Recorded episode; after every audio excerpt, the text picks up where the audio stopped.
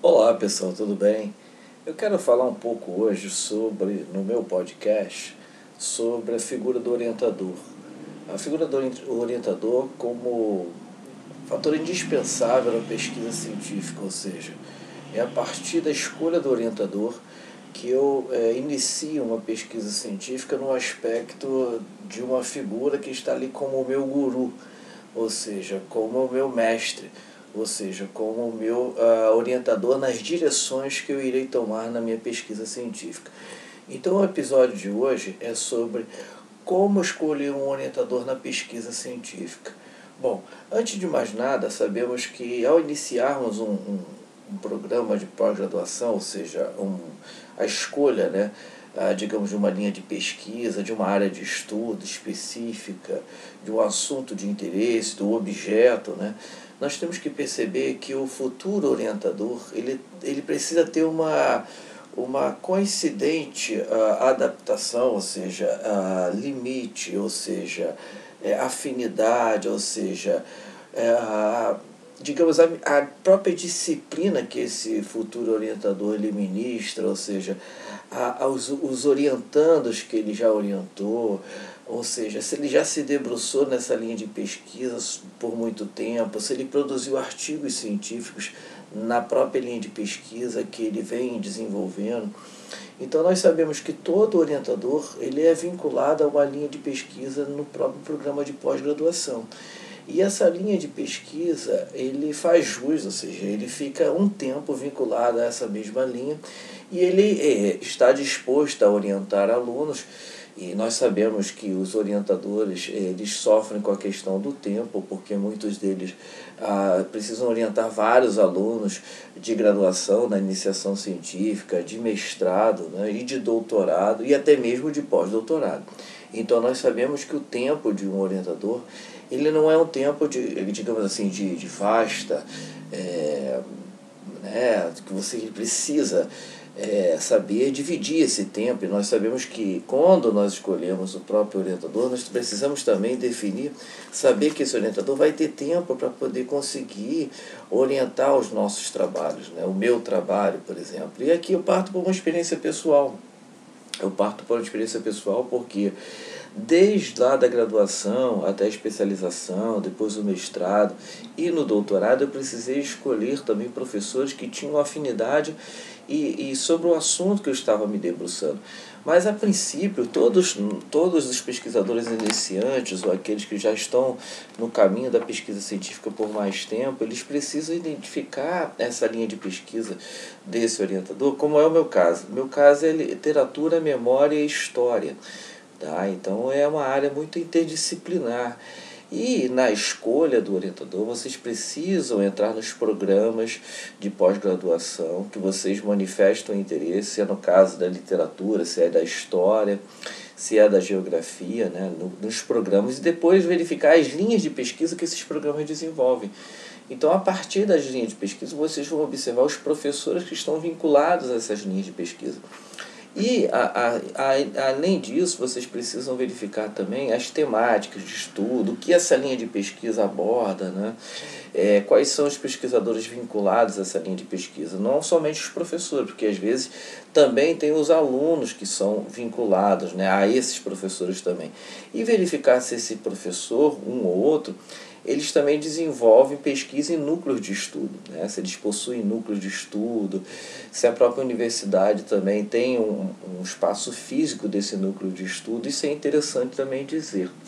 Então, a escolha do orientador, por mais que seja complexa, eu preciso verificar se esse orientador vai ter tempo para orientar minha pesquisa, se esse orientador ele é uma pessoa paciente, se é uma pessoa disposta a encarar, né, é, digamos, uma pesquisa que, que eu queira produzir, né? porque muitas das vezes nós temos uma, um projeto de pesquisa pronto, mas na hora da entrevista, o próprio, isso já aconteceu comigo, né, o próprio orientador diz, olha, você, por que, que você ah, não, não vai por esse caminho, por que você não vai por esse outro caminho, né? Então, quer dizer, isso também é, mostra uma predisposição do próprio do futuro orientador em querer dizer, olha, você precisa seguir esse caminho, você não pode seguir o outro, né? Então, isso que, que é interessante dizer. Mas, acima de tudo, é, quando nós, é, futuros mestrandos, futuros doutorandos, quando nós entramos ali na plataforma Lattes desses futuros orientadores, o que eu preciso perceber é a produção científica desse futuro orientador, se a produção científica dele condiz a própria linha de pesquisa ou, ou, ou se é uma produção muito assim dispersiva, né? ou seja, muito Uh, é muito ampla e às vezes é dispersiva. Então eu preciso saber se essa produção científica ela tem foco na linha de pesquisa que eu estou querendo trabalhar. Isso também é importante. Verificar quais são os orientandos quais foram os orientandos dele de mestrado, de doutorado, se esse professor também ele uh, já fez algum estágio fora do país, se ele já ministrou palestras fora do país, né?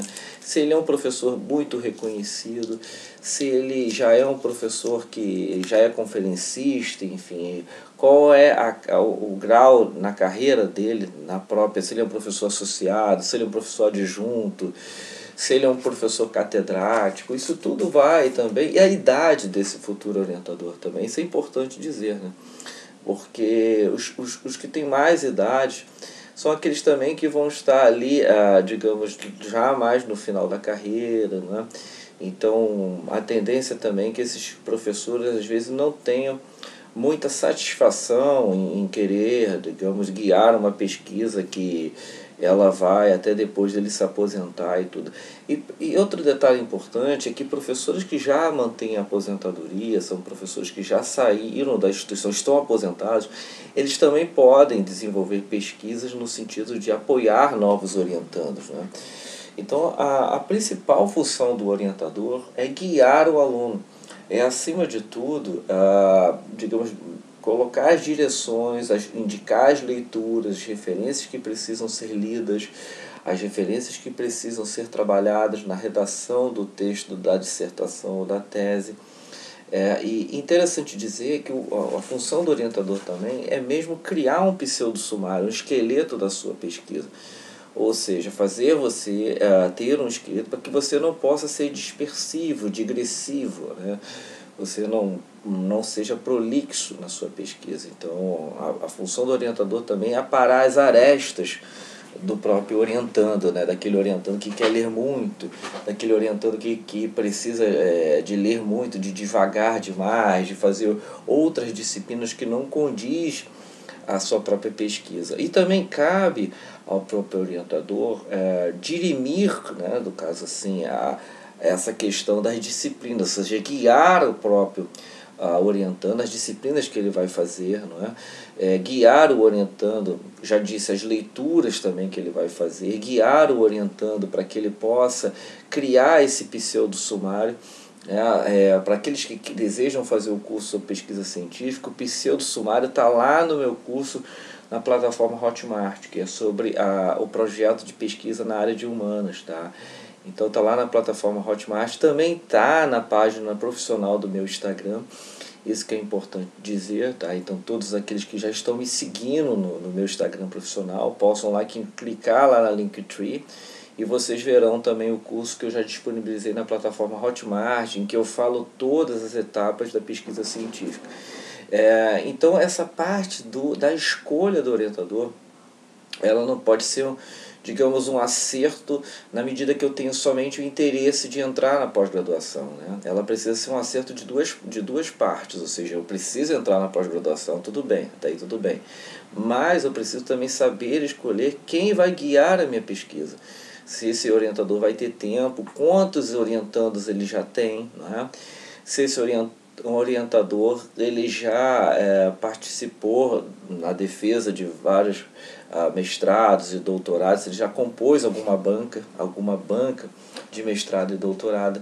É, quando que ele entrou na universidade, tem, se ele é um professor muito recente na universidade pública, se ele já trabalhou né, no ensino privado, também tudo, todas essas informações é interessante dizer que eu já posso ler na plataforma Lattes. E interessante dizer, para conhecer, isso aconteceu comigo, conta aqui um caso específico, que ocorreu comigo, que para conhecer o meu orientador de doutorado, eu fiz uma disciplina no mestrado com ele.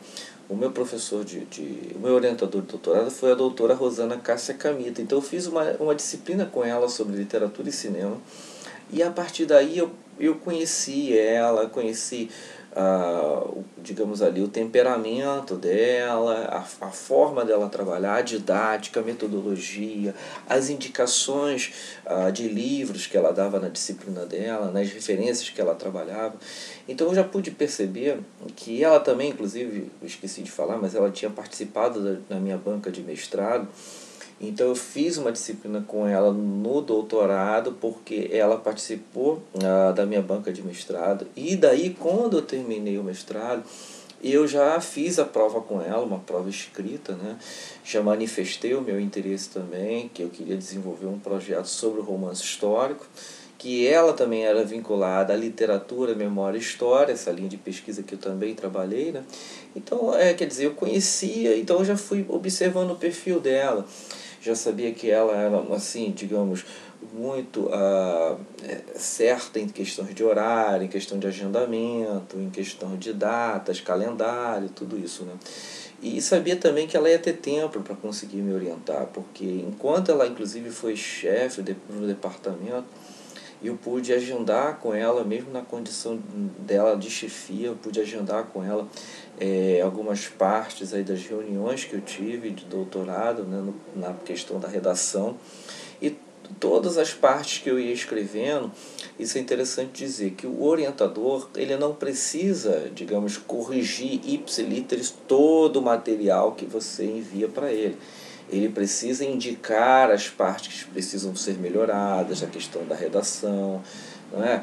Uh, um ou outro, digamos, erro de gramática, por exemplo, concordância verbal, concordância nominal, uma vírgula fora do lugar, entende? Ele pode indicar também, mas ele não tem essa função de ser um revisor textual. Né?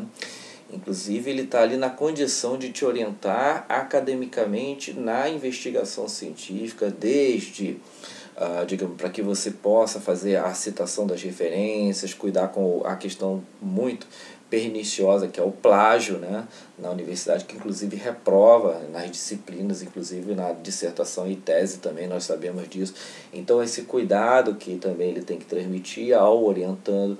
Essa questão do pseudo-sumário, como havia mencionado, da construção do pseudo-sumário, é, eu tive a sorte que eu ganhei mais autonomia com o meu orientador porque eu tinha uma autodisciplina, uma autodisciplina muito séria, muito comprometida com o trabalho científico, de, de, de ter o meu agendamento comigo mesmo, de ter uma programação, de ter um planejamento semanal.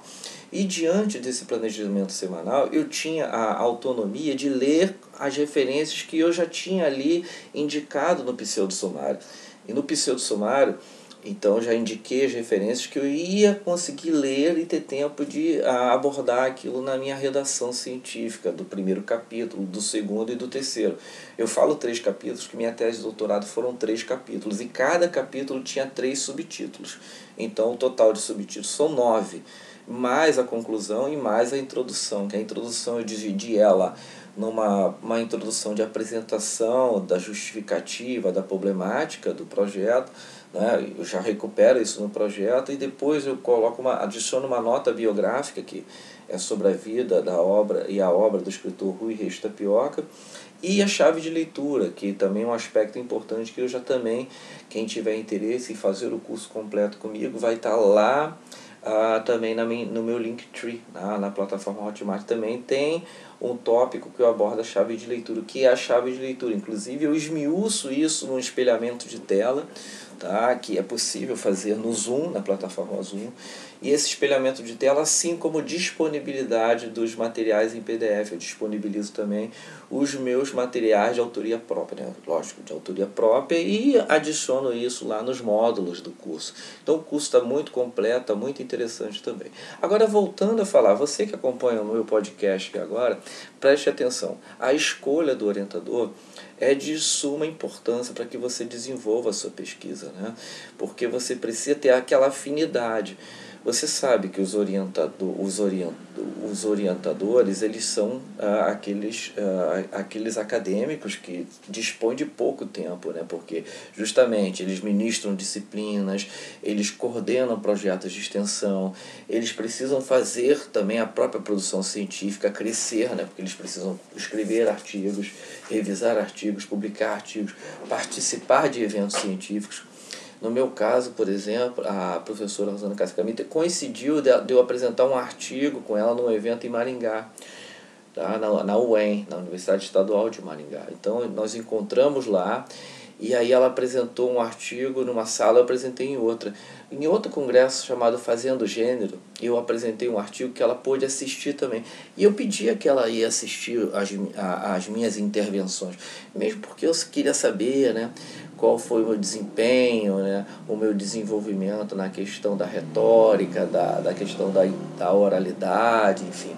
Então eu pedia que ela pudesse assistir e ali uh, dizer as minhas imperfeições também, falar, lógico, uh, ali quando ela tivesse tempo né, nessas reuniões. Então, uh, digamos assim, que é, é interessante também nós evitarmos aqueles, falando de questão de tempo, né, essa questão do orientador, que é aquele orientador que dá conferência, que é internacionalmente conhecido, né? Nós poderíamos chamar de aqueles de PHDeuses, né? ou seja, aqueles que têm um total domínio do assunto. Né? Então, por que, que eu estou dizendo isso? Porque o casamento entre orientando e orientador é, vai ali um pouco ser difícil, mesmo porque ele não vai ter tempo para conseguir te conciliar a, a, a, o tempo que ele já não tem com o, digamos ali, né, com a sua orientação que você tanto precisa.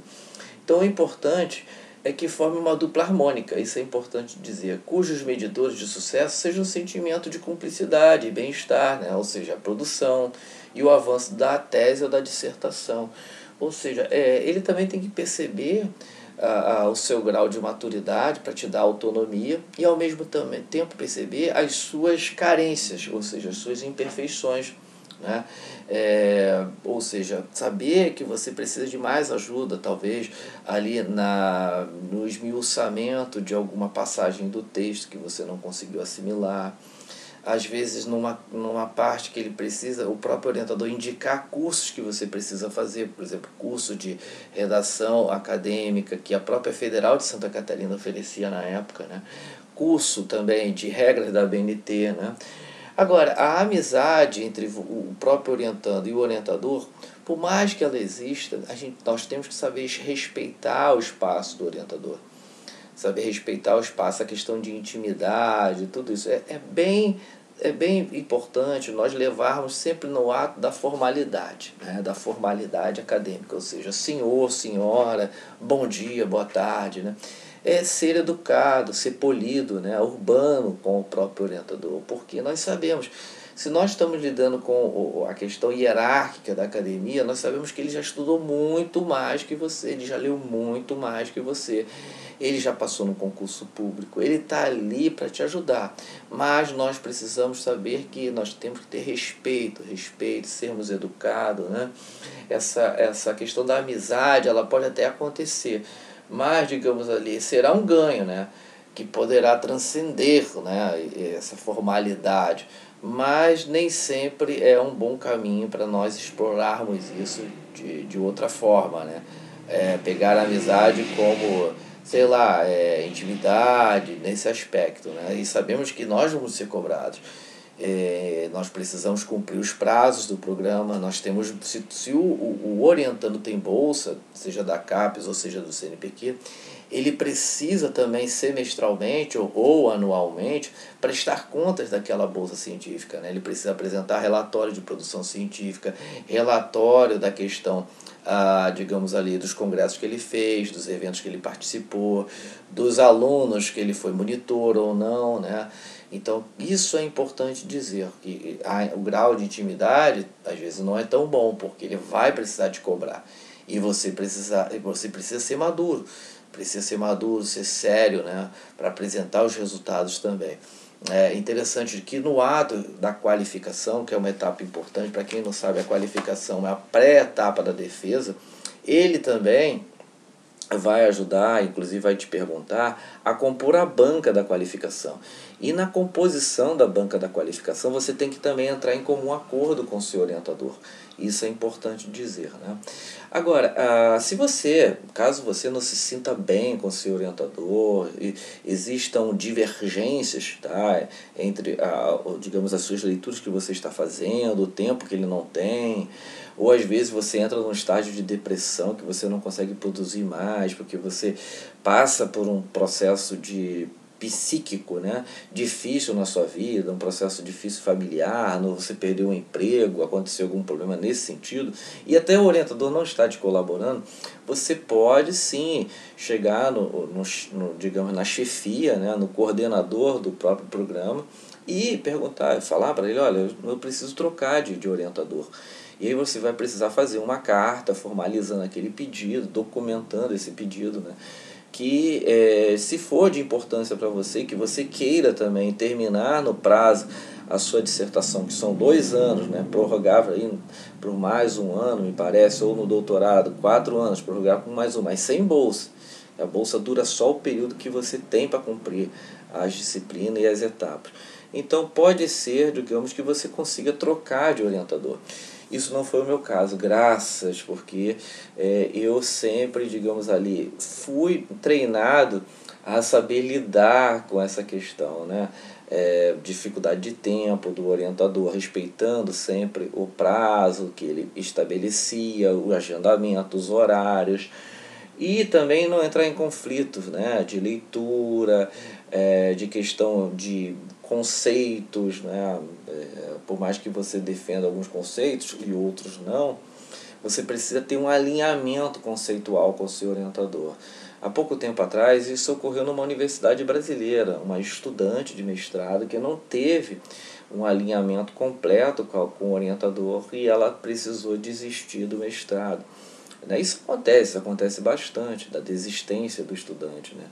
Porque ele não tem alinhamento com o orientador e aí também ele não encontra no meio do caminho outro que queira orientar ele, ele acaba desistindo da pós-graduação. Isso é muito lamentável, né? porque a escolha do, do orientador não pode ser considerada um bicho-papão. Né?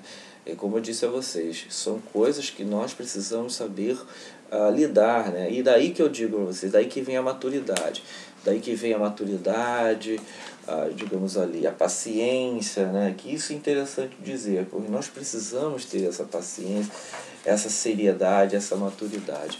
Bom, é, então, falando um pouco mais do meu caso, no mestrado, eu tive uma boa orientadora também, foi, me orientou de uma forma muito satisfatória, muito experiente, a professora Patrícia Perteli, do, do Letras Italiano da UFSC, extremamente competente, consegui agendar com ela, fazer todas, cumprir todas as etapas. É, inclusive, é, também fui monitor na disciplina dela, no mestrado. No doutorado, a professora Rosana Cássia Camin também foi muito, foi uma professora muito atenciosa, muito paciente também com tudo.